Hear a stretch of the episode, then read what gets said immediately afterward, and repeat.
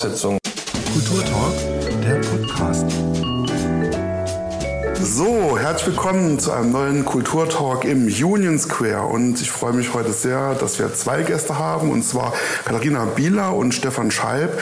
Und die beiden gibt es nur im Duo-Doppel, äh, denn sie sind das Liquid Penguin Ensemble. Hallo, ihr beiden. Hallo. Hallo.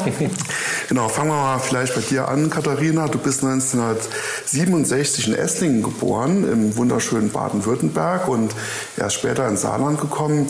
Vielleicht erzählst du mal, wie es bei dir losging ich glaube, mit Gesang äh, hast du äh, vor allem Berührungspunkt am Anfang gehabt. Genau, am Anfang war es der Gesang. Das war noch ja, zu Schulzeiten und äh, Abiturszeiten und dann dann äh, bin ich nach München gegangen, auch um privat ein bisschen Gesang zu studieren und habe mich dann aber doch zwei Jahre später entschlossen, Psychologie zu studieren. Und da bekam ich einen Studienplatz in Trier.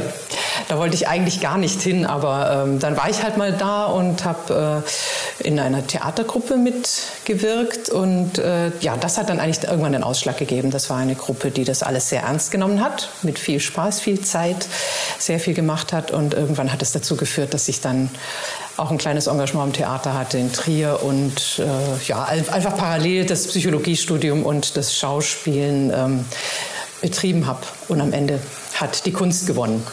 Ich wollte gerade sagen, das Studium hast du fertig gemacht. Mhm. Ähm, aber du hast gerade gesagt, die Kunst hat gewonnen. Was war das für ein Prozess? Was ist dir in dir, in dir vorgegangen?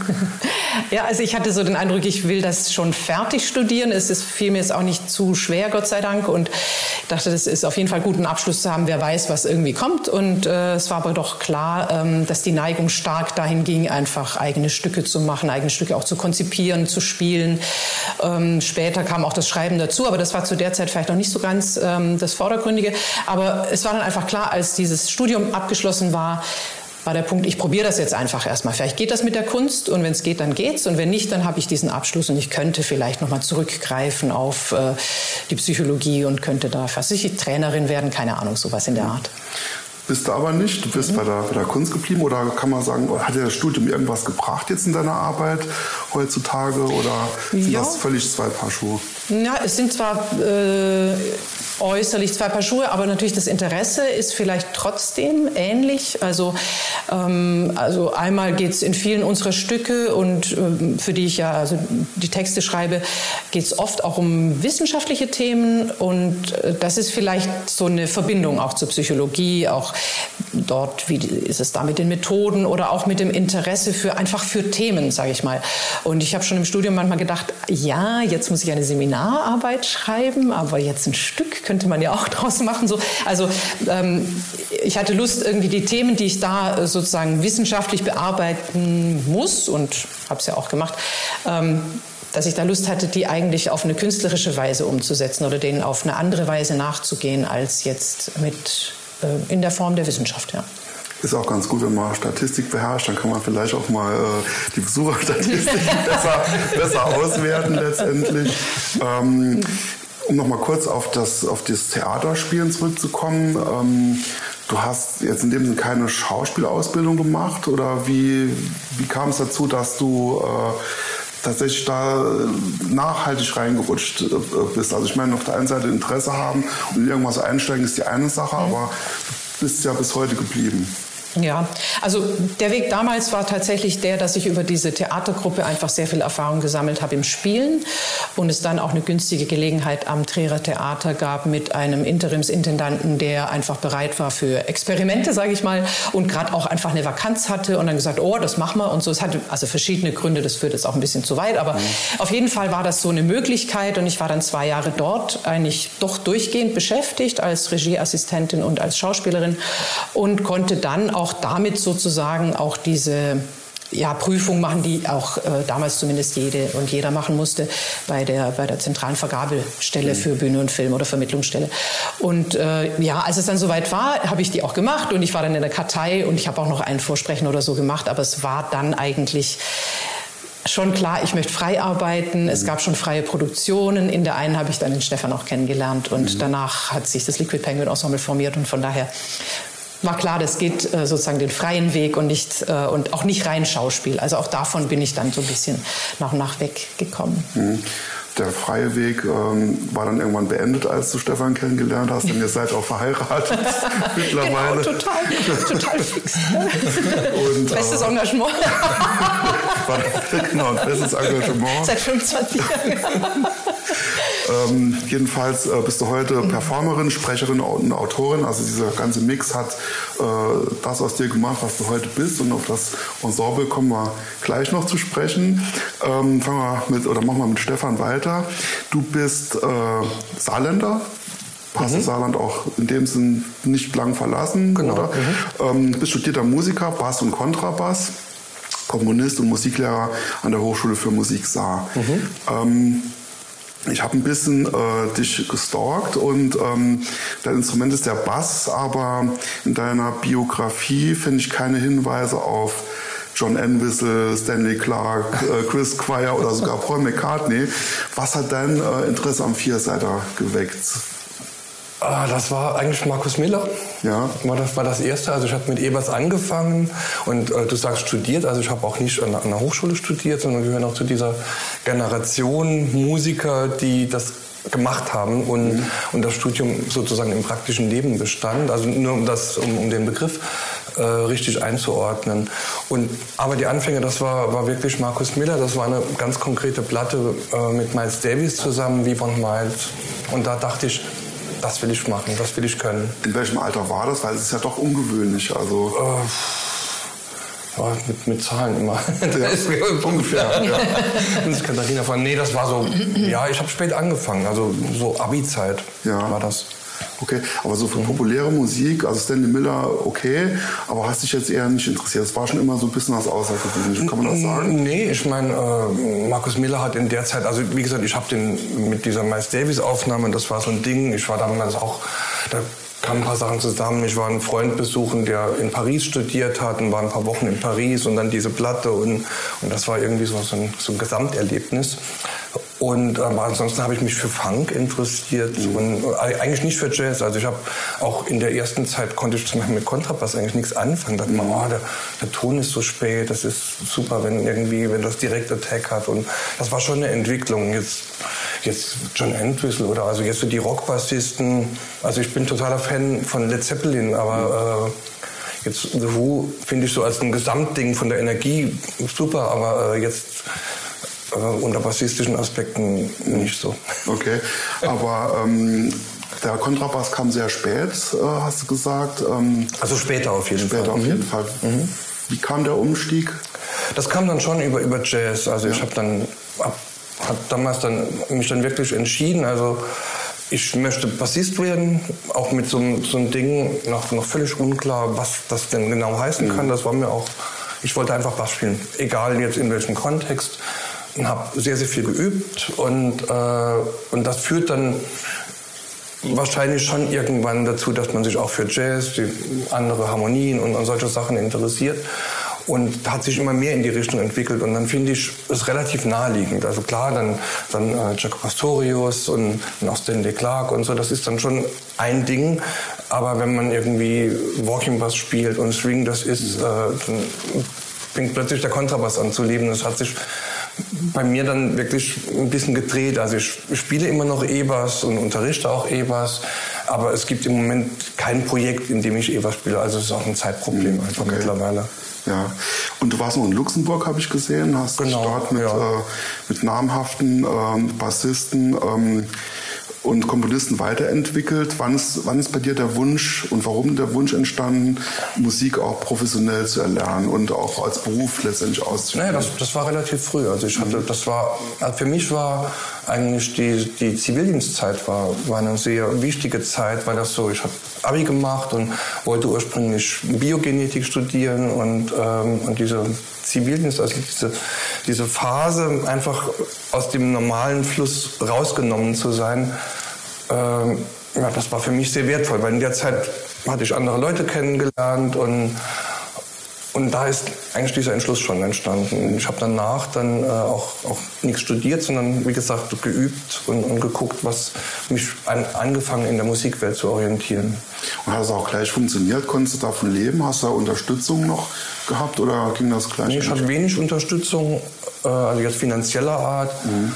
Äh, ja, also ich denke, das ist wie bei vielen. Ich habe dann auch zuerst mal in Coverbands gespielt und, und geguckt, irgendwie, wie, wie kann ich Geld verdienen, dann irgendwann angefangen zu unterrichten und so weiter. Also mhm. ich glaube, das ist nichts Ungewöhnliches, diesen, mhm. dieser Weg. Ja, und ähm, es blieb aber nicht nur in Anführungszeichen bei der Musik. Du hast dich auch äh, nach dem Wechsel zum Kontrabass quasi auch äh, für genreübergreifende Projekte äh, mhm. interessiert mit Autoren, Tänzern, Schauspielern oder bildenden Künstlern ähm, und dich auch so ein bisschen in Richtung Klangkunst, Performances, äh, Installationen, Hörspiele und so weiter orientiert. Äh, wie kam das zustande? War der Bass dann doch irgendwann zu wenig oder äh, wolltest du eigentlich immer mehr oder den Horizont erweitern? Na, na vielleicht, vielleicht ähm, also ich bin schon einfach an vielem interessiert, auch bis, bis heute und das, das war glaube ich schon von Anfang an so, auch an vielen Stilbereichen und sagen wir mal, das hing natürlich dann schon damit zusammen, dass wir uns kennengelernt haben. Also ich hab, wir haben uns im Theaterprojekt kennengelernt. Das heißt, ich habe vorher schon solche Sachen gemacht, aber dann mit Katharina zusammen hatten wir beide das Gefühl, ah, jetzt irgendwie Musik und zuerst mal Musik und Text mhm. zusammenzubringen. Da gibt es andere Wege, die, die wir ausprobieren möchten. Und, und so ist das entstanden und hat sich von dort weiterentwickelt. Mhm. Äh, ich habe es eben gesagt, du hast viele verschiedene Projekte gemacht und ein Projekt, äh, das äh, hält jetzt nun schon seit 25 Jahren und ähm, das ist das ähm, Liquid Penguin Ensemble. Vielleicht könnt ihr mal kurz vorstellen, was das genau ist, was ihr da macht. Was willst du noch machen, wenn ich jetzt... ja, also also wie der Stefan gerade gesagt hat, Liquid Penguin Ensemble hat sich eigentlich gegründet aus dem Wunsch, also sozusagen unsere beiden Sparten zu vereinen. Ja? Also mehr Text, Sprache, Musik, Klang. Ähm, und am Anfang war das, äh, war das eigentlich die Frage, wie viel kann man sich leisten, gleichzeitig zu machen zum Beispiel. Also kann man Text äh, mit Musik unterlegen, wann hört man nichts mehr, wann versteht man nichts mehr, wann, wann unterstützt es, wie müssen die Pausen sein. Also tatsächlich solche Sachen stark vom akustischen her. Und wir haben ein erstes Stück gemacht. Wir haben einfach nach Literatur gesucht, die sich auch dafür eignet und sind und die wir auch ähm, umsetzen dürfen. Das ist dann auch immer so eine Verlagsfrage gewesen. Wir sind gelandet bei Paul Auster Schlagschatten. Eben diese äh, Premiere war jetzt genau vor 25 Jahren im Januar in Trier. Und äh, ja, das war so unser erstes Stück mit einer Liveband noch auf der Bühne, zwei Schauspieler, also ein, ein anderer Schauspieler und ich, ähm, die diesen Text inszeniert, halb inszeniert. Es ist schon ein bisschen was auf der Bühne passiert, aber es war stark noch vom, äh, ähm, vom akustischen getragen, der Abend. Ähm, das war also unser erstes, unser erstes Ding. Und diesen, dieses Thema immer weiter auszubauen, das war eigentlich ähm, oder ist eigentlich die, das Ding von Liquid Penguin. Und inzwischen ist das so breit geworden. Also natürlich ist nach wie vor die Akustik oder das akustische, die akustische Ebene unserer Stücke ist vielleicht schon immer die wichtigste, aber es gibt einfach alle Facetten. Es gibt einfach ähm, Eingehen auf Räume, Eingehen auf Bühnen, auch auf ähm, Inszenierung, äh, aber auch äh, Reininstallation und dann wieder rein Hörspiel, also nur noch akustisch. Also es gibt eine ganz große Bandbreite, auch richtig große Musiktheater. Performance-Produktionen, auch ähm, mit anderen zusammen, also wo auch das Ensemble sich immer mal wieder erweitert und wieder verkleinert. Also das ist, äh, auch da ist eine große Flexibilität, je nachdem, was jetzt gerade ähm, der Gegenstand des Interesses ist, des Künstlerischen und äh, was wir da erforschen wollen und was wir nachher auch ausdrücken wollen. Und das sind, suchen wir dann einfach immer nach der geeigneten Form. Und die Form kann erstmal alles sein. Mhm. Jetzt habe ich eben gesagt, ihr seid verheiratet. Wie lange jetzt? Guck, ich kann nachschauen. Ähm, okay. Seit äh, Ungefähr, 2009, oder? ja. 15 Jahre? Ja, okay. Das ist auch schon ziemlich lang, äh, kann man sagen. Ja, ja. Ähm, das ist ja auch schon schwer genug, ja. äh, aber wie ist es dann, wenn man noch künstlerisch zusammenarbeitet? War das für euch eher eine Bereicherung? Weil vielleicht hat man auch mal künstlerische Differenzen. Das hat ja auch schon äh, ganz große Stars auseinandergebracht. Äh, wie, wie schafft ihr das? Also, soll ich schon? Ja. Also, das funktioniert bei uns wirklich total gut und äh, jetzt eben auch schon über diese Zeit. Ja. Keine Ahnung, ich meine, vielleicht ist es so, weil wir äh, zwar zusammenarbeiten, aber doch jeder seinen Bereich hat. Also Katharina jetzt bei den Stücken, Katharina schreibt den Text, wir reden gemeinsam über Inszenierung, aber ich mache die Musik und, und also in, in, einer, es, es, laufen irgendwie Sachen parallel und dann besprechen wir nochmal zusammen, dann geht es nochmal einzeln weiter und ich glaube, das, also ich finde es sehr befruchtend und es ist eine, super Art zusammenzuarbeiten. Das ist jetzt nicht das, ja, wir, wir haben da kein Konkurrenzgefühl oder so. Also ich kenne es natürlich auch von anderen Kollegen, bei denen es dann irgendwie, und wenn es dann schwierig wurde, dann ist es meistens aus so einem Konkurrenzgefühl raus, dass man sich, aber das ja, ist bei uns nicht so. Mhm. Oder? Ja, nee. Nee, wir sind so verträgliche Menschen. Ja. okay. ja. Ich glaube auch tatsächlich, das ist schon auch ein bisschen die Erfahrung. Ich denke, wenn es gut funktioniert, sind es oft Paare tatsächlich. Also entweder funktioniert es richtig gut oder halt gar nicht. Aber ähm, das hat auf der anderen Seite natürlich auch alles, was man tut, hat eine viel größere Verbindlichkeit, weil es ja auch noch äh, einen privaten Aspekt gibt. Und das hilft oft. Also ich, ich empfinde das als, ähm, als, als toll. Mhm. Gibt es da bestimmte Regeln? Also du hast jetzt eben gesagt, äh, das ist auch so inhaltlich getrennt. Du machst eher die Musik, du eher die Texte. Habt ihr generell beim kreativen Prozess irgendwie äh, was vereinbart, wer das letzte Wort hat oder irgendwie sowas? Oder ist das... Mhm funktioniert einfach. Ja, ja, ja. ja. Okay. ja, Nee, brauchen wir nicht. Ist auch, ich frage auch Katharina mit der Musik, was denkst du dazu, was denkst du dazu und, und umgekehrt. Also es ist, ist schon so. Es ist nur, ich meine, sie kann besser schreiben als ich, dann lasse ich sie das machen. Okay, gut, dann wollen wir es auch nicht weiter in Frage stellen. Und nicht, das ist noch, auf einmal kommen wir noch drauf. Ne? Genau, genau. richtig. Ähm, äh, genau. Ihr seid auf jeden Fall, äh, das habe ich gesehen, ich konnte mir jetzt nicht alles angucken oder so, aber sehr produktiv äh, jeden mhm. Fall in dem, was ihr macht. Ähm, über 50 Produktionen habe ich gesehen, äh, teilweise auch äh, preisgekrönte Veröffentlichungen, äh, zumeist im Hörspielbereich, wenn ich das richtig gesehen habe. Mhm ähm, wie schafft ihr das mit, mit, mit, dieser Produktivität? Also woher kommt die Inspiration? Ist das, entsteht das auch aus einer, aus einer gemeinsamen Zeit, die ihr verbringt? Oder kommt jemand und hat gesagt, ich habe eine Idee, äh, bringt das rein? Oder wie ist denn dieser Prozess bei euch? Ja, es ist, ist Beides. Also meistens würde ich sagen, entsteht es schon aus einer gemeinsamen Zeit, aus einer Idee. Es sind oft, dass man bei einer Produktion das, das ja, irgendwie ein Gedanke, eine Idee hängen bleibt und, und wir sagen, ah, das möchten wir vielleicht nochmal vertiefen, machen wir ein neues Stück dazu und, und versuchen nicht alles in, in ein Stück einzupacken. Wir, wir arbeiten ja auch in den Stücken oft so, dass wir dass die irgendwie un, in unterschiedlichen Formen rauskommen. Also es gibt ein Live-Stück, dann später entsteht ein Hörspiel, dann entsteht vielleicht nochmal was, eine neue Form daraus in einer, in einer, kleinen Besetzung oder in einer großen Besetzung. Also, so dass eigentlich diese Ideen sind einfach da und ich meine, das ist ja nicht, das ist ja nicht, irgendwie eine Idee ist ja nicht abgearbeitet, wenn man jetzt ein Stück dazu gemacht hat. Also quasi, wo es hinkommt, wisst ihr vorher nicht sozusagen. Also nicht unbedingt. Also manchmal ist es so, dass es gibt einfach, äh, es bleibt irgendwas hängen, das Thema Grenze oder Horizont und es ist dann so ein, vielleicht so ein Abstraktum, wo man mhm. denkt, irgendwas, warum mich fasziniert das und so, ah, da machen wir mal was dazu. Ne? Mhm. Und dann fängt der lange Weg eigentlich an, warum hat einen das interessiert und was gibt es da zu erforschen an, an diesem erstmal abstrakten Begriff vielleicht. Also das kann so ein Weg sein. Und dann ist es eben so, tatsächlich jeder von uns und auch manchmal, wenn andere mitarbeiten, wir arbeiten ja nicht immer nur zu zweit, mhm. dann ist es dort auch oft so, dass jeder und jede aus ihrer oder seinem Bereich oder Perspektive oder auch Metier auf dieses Thema zugeht und erstmal Material generiert und dann ähm, man immer wieder sich austauscht und dann dieses Stück zusammenbaut sozusagen. Und dann irgendwann ist es, wird es auch ein gemeinsamer Weg natürlich. Aber es ist oft so, jeder ähm, schneidet mal diesen Kuchen von seiner Seite auf und, und guckt, was, was sich da alles so ergibt. Mhm, ja. Okay. Und ihr arbeitet auch mit vielen anderen Menschen zusammen und vielleicht äh, nennt ihr euch deshalb auch Ensemble und nicht Duo, das kleinstmöglichste Ensemble ja. wahrscheinlich. genau, genau. Ähm, mhm. Um mal ein Projekt herauszugreifen, äh, was aus dem Bereich Klangkunst geht, das ist äh, Radiom.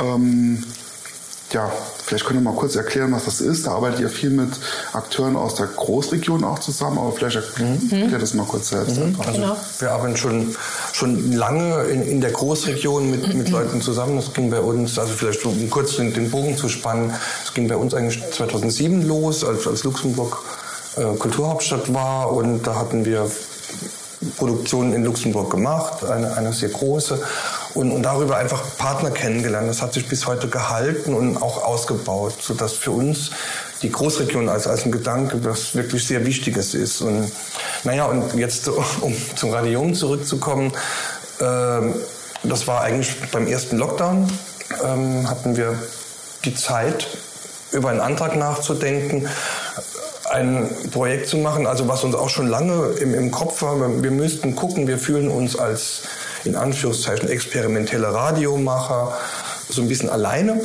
und wir könnten mal gucken, ob es in der Großregion Leute gibt, die auch in, in diese Richtung arbeiten und mit denen man zusammenarbeiten kann.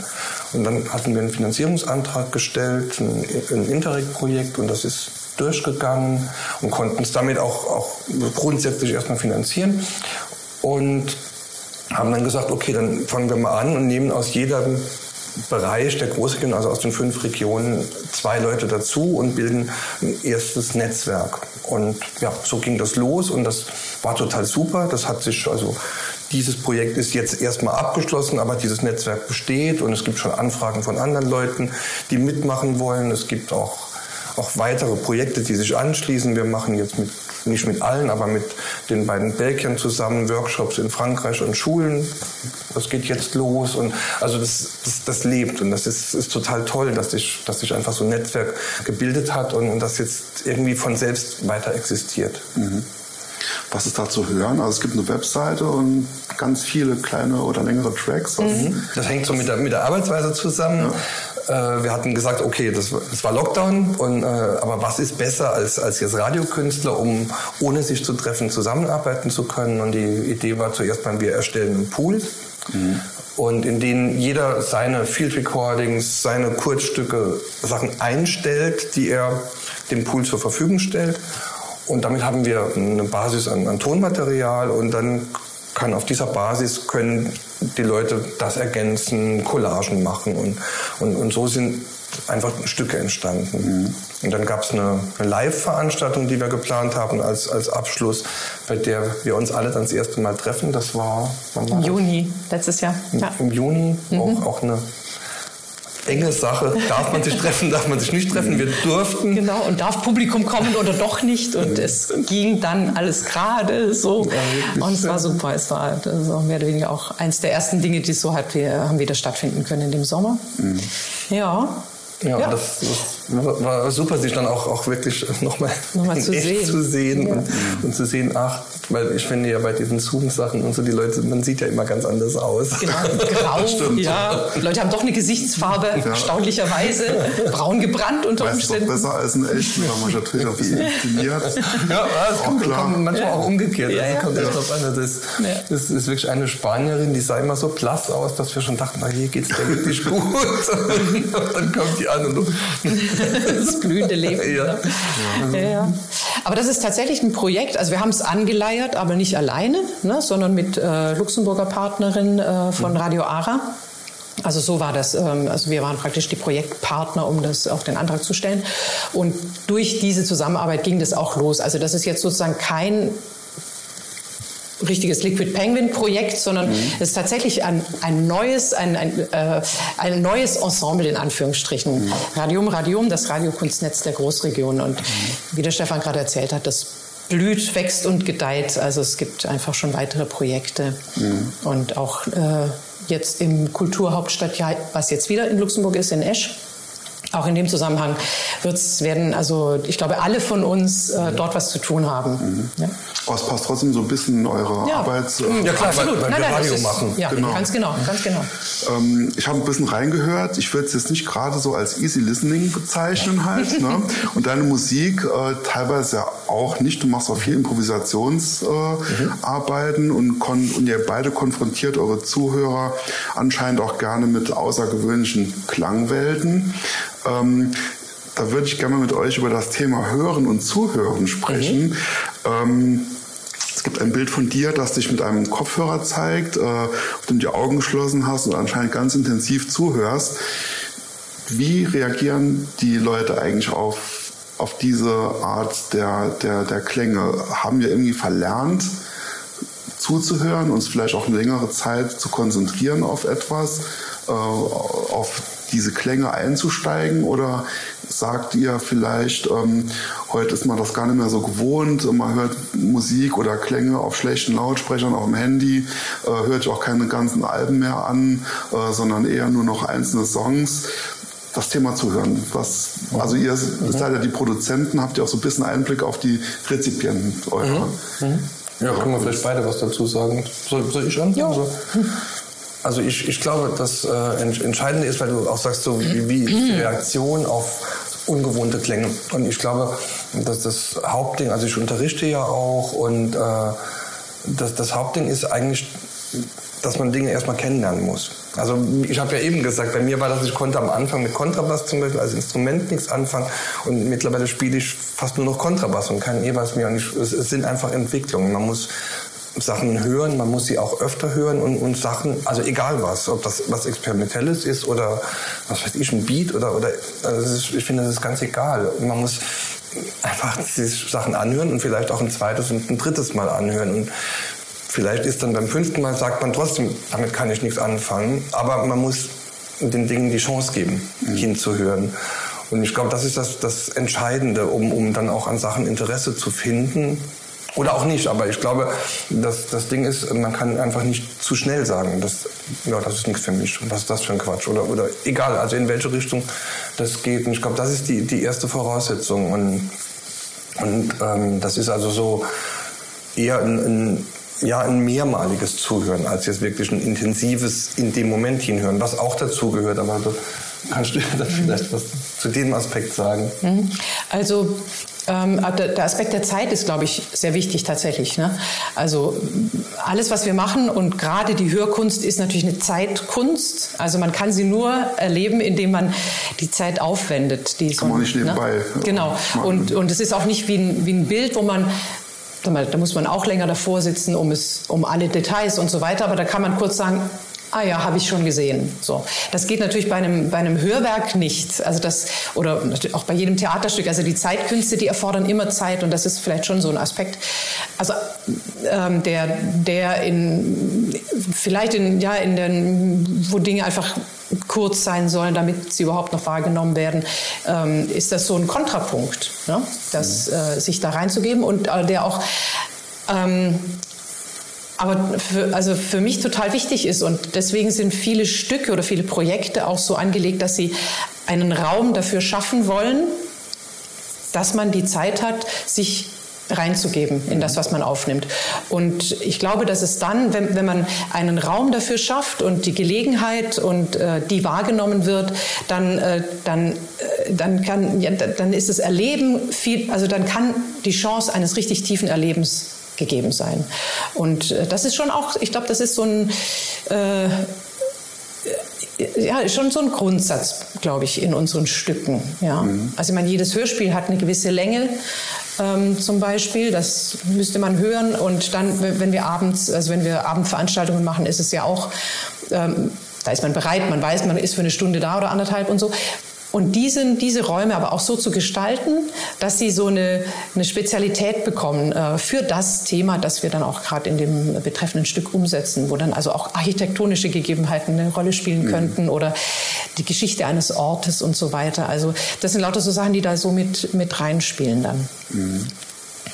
Ja, das Thema Hörspiel hast du gerade nochmal angesprochen. Vielleicht könnt ihr das auch nochmal kurz anreißen. Das ist ja auch ein großer Teil eurer Arbeit. Was, was genau macht ihr da? Ja, also von Anfang an kann man sagen, das allererste Stück war, äh, haben wir genannt, ein Musikhörspiel. Mhm. Ja, das war live, Live-Musikhörspiel. Wir haben nach einem Wort gesucht, was das ausdrückt, was wir da tun, weil es kein Theater war. Und dann haben wir das kreiert. Und daher, da steckt dann schon Hörspiel drin. Und es war auch klar, das kann man auch einfach nur hören. Man könnte die Augen zumachen, es würde genauso funktionieren.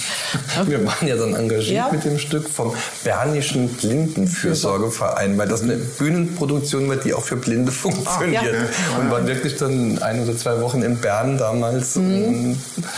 Also was, was schon viel sagt über die Inszenierung. Also es ist was auf der Bühne passiert, aber eben, es war schon beim ja. ersten Stück so gedacht. Ja. Das kann man nur hören. Kann man auch nur hören. Und tatsächlich, das wurde wirklich in dem Fall auch wirklich so, genau so wahrgenommen. Das war natürlich schön, weil es dann eine mhm. integrative Veranstaltung war, ne? Ja. Für Blinde und Sehende gleichermaßen zu genießen. Und das ist natürlich, ja, also insofern, ähm, jetzt habe ich aber den Faden verloren. Entschuldigung. genau, wie die Frage nochmal war. ähm, aber ich kann noch eine andere Frage, weil, weil das mit den Blinden finde ich auch ganz interessant stand. Waren da die Reaktionen irgendwie anders äh, als bei Nichtblinden? Würde ich nicht sagen, was vielleicht auch an, an der Art es war ein Krimi, ne? Okay. Paul Auster Schlagschatten. Also das ist vielleicht auch nochmal was anderes, eine Story, was es ja später äh, bei uns, das sind auch oft Geschichten und so, aber jetzt nicht so in diesem Sinne. Vielleicht, ich würde mich nicht jetzt erinnern an sehr ja, unterschiedliche ähm, ähm, nee, nee. Aber was tatsächlich manchmal vorkommt, ist, dass Leute sagen, ja, ich gucke zu, aber ich mache auch gerne auch mal die Augen zu, während mhm. ihr spielt. Also generell so, ja. Also dass das durchaus so wahrgenommen wird, dass das eben, wie wir schon ein paar Mal gesagt haben, dass der akustische Ebene halt eine große Bedeutung zukommt mhm. bei den Stücken von uns. Ja. ja. Ähm, jetzt haben wir eben im Vorgespräch, hast du noch eine lustige Geschichte erzählt. Also wir dieses Format ist so ein bisschen aus Corona entstanden und so und wir wollen es jetzt auch nicht vertiefen, weil das haben wir schon 10 Millionen Mal gemacht. Aber ihr habt äh, über ähm, ein, ein, eine Musikperformance gemacht mit Verzögerung. Vielleicht kannst du ah. kurz äh, erzählen, was das, okay. was das war. Ja, das, das nennt sich Kochkollektiv. Genau, das nennt sich Kochkollektiv und das war eine Zusammenarbeit mit äh, ursprünglich entstanden wirklich aus dem, wir, wir skypen mal in, in Lockdown-Zeiten mit den beiden Kollegen aus, aus Rheinland-Pfalz, die auch bei Radiom dabei sind, mit Sarah Washington und Knut Aufermann. Und ähm, die betreiben Radio, also die machen auch Stücke und die machen aber auch, die sind auch in der Lage, irgendwo hinzugehen, einen Sender aufzubauen. Also wie jetzt zum Beispiel in Kulturjahr in Luxemburg oder auch bei der Documenta schon gemacht und, und haben also dieses, dieses technische Know-how. Und wir hatten so geredet und dabei kam diese Idee, wir könnten, ach, wir könnten doch mal eine Jam-Session machen und äh, uns per Stream verbinden, rein, also ohne Video, rein Audio und dann haben wir das gemacht. beim ersten Mal waren das sechs Leute und dann wurden das mittlerweile 16 oder 17 Mal gemacht. Und, und es waren sehr schnell so etwa zwölf Leute, die beteiligt sind aus der ganzen Welt, aus Valparaiso, Santa Cruz, aus Wien, London, London und sehr, sehr unterschiedlich und alle zugeschaltet. Und das Witzige an diesem Format musikalisch ist, dass äh, einfach technisch bedingt, dass es eine Verzögerung gibt, also ein Delay. Und das ist äh, sehr unterschiedlich, aber das kann bis zu 20 Sekunden gehen. Das heißt, man, wir spielen was zusammen, wir hören auf dem Kopfhörer die Summe, das, das zusammengemischte Ergebnis mit und geben was rein man, und ja, das kommt dann, also in unserem Fall sind es oft so zehn Sekunden, kommt zehn Sekunden später, hört man eigentlich erst, was man gemacht hat, im Kontext mit den anderen. Und das äh, war so eine, wirklich, das funktioniert super und das war so als Musiker, also ich mache ja auch viel frei improvisierte Musik und da ist man so ganz anders trainiert. Da geht es um schnelle Reflexe und schnell reagieren oder in, auch jetzt im, im Jazz, in den Groove einklinken und, und solche Sachen. Und das, darum geht's, das geht nicht in dem Kontext, weil die, die Zeitverzögerung macht das sowieso zunichte. Und das heißt, man muss eigentlich ganz anders agieren und anders denken. Und ja, bildet eher, dass man Schichten, also musikalische Layer aufeinander legt und, und ich gebe was rein, was auch für sich stehen kann, wenn auch jetzt niemand von den anderen zu dem Zeitpunkt was tun kann und äh, es überlagern sich Sachen und das funktioniert erstaunlicherweise total gut. Mhm. Kann ich das irgendwo anhören? Ja, das ist, ist immer noch. Äh, ist im wir haben es online, genau. Mhm. Ich glaube, auf unserer Seite findet man es und mhm. dann ist es eben bei Mobile Radio auf jeden mhm. Fall auch. Genau. Das ist, mhm. ja. ja. dann macht mal Reklame. Wo finden wir eure Webseite? ja, www.liquidpenguin.de. Also ein Wort, unser äh, Ensemblename und dann .de. Ja. Das ist unsere Webseite. Da finden sich alle Infos auch zur zurückliegenden Produktionen und, und, und Links eben und, auch dazu. Genau. genau. Das sollte man auf jeden Fall mal besuchen. Äh, spannende Projekte sind das. Ähm, jetzt ist das Jahr zwar fast schon rum, aber was habt ihr 2022 noch vor? Wir sind 25 Jahre alt geworden und wir feiern jetzt das ganze Jahr. Okay, Genau, wir feiern das ganze Jahr und fangen an mit einer ganz außergewöhnlichen Produktion. Also vor allem hat sie ein ganz außergewöhnliches Format. Sie ja. heißt Land Escape at Home. Ja. Und wer sich dafür jetzt eine Karte kauft, also man kann jetzt schon Karten kaufen, der muss nicht dann zu einem Aufführungsort gehen, mhm. sondern bekommt ein Päckchen nach Hause geschickt. Ja, und das wäre auch das Ding. Ne? Also jeder Gast bringt ja bei uns etwas mit, was ihn inspiriert, was ihm was bedeutet und so weiter. Und ihr habt heute was mitgebracht, was anderen was bedeuten kann, was andere inspirieren kann, das, was du gerade angedeutet genau. hast. Und ähm, vielleicht machen wir es mal auf, gucken mhm. kurz rein, dann äh, bauen wir es bauen wir es danach mal auf. Also okay. wenn du mal kurz erklärst, um was es geht. Genau. Ja, also das ist das Päckchen, das man äh, nach Hause geschickt bekommt. Mhm. Ja? Wenn man es aufmacht, dann findet man eine Begrüßungskarte ja. und man findet auch ein kleines Geschenk ein Foto, das deutet schon darauf hin, das haben wir nicht alleine gemacht, sondern das ist ein Projekt zusammen mit einem Fotografen und zwar mit Pierre Metzinger aus ja. Frankreich. Ähm,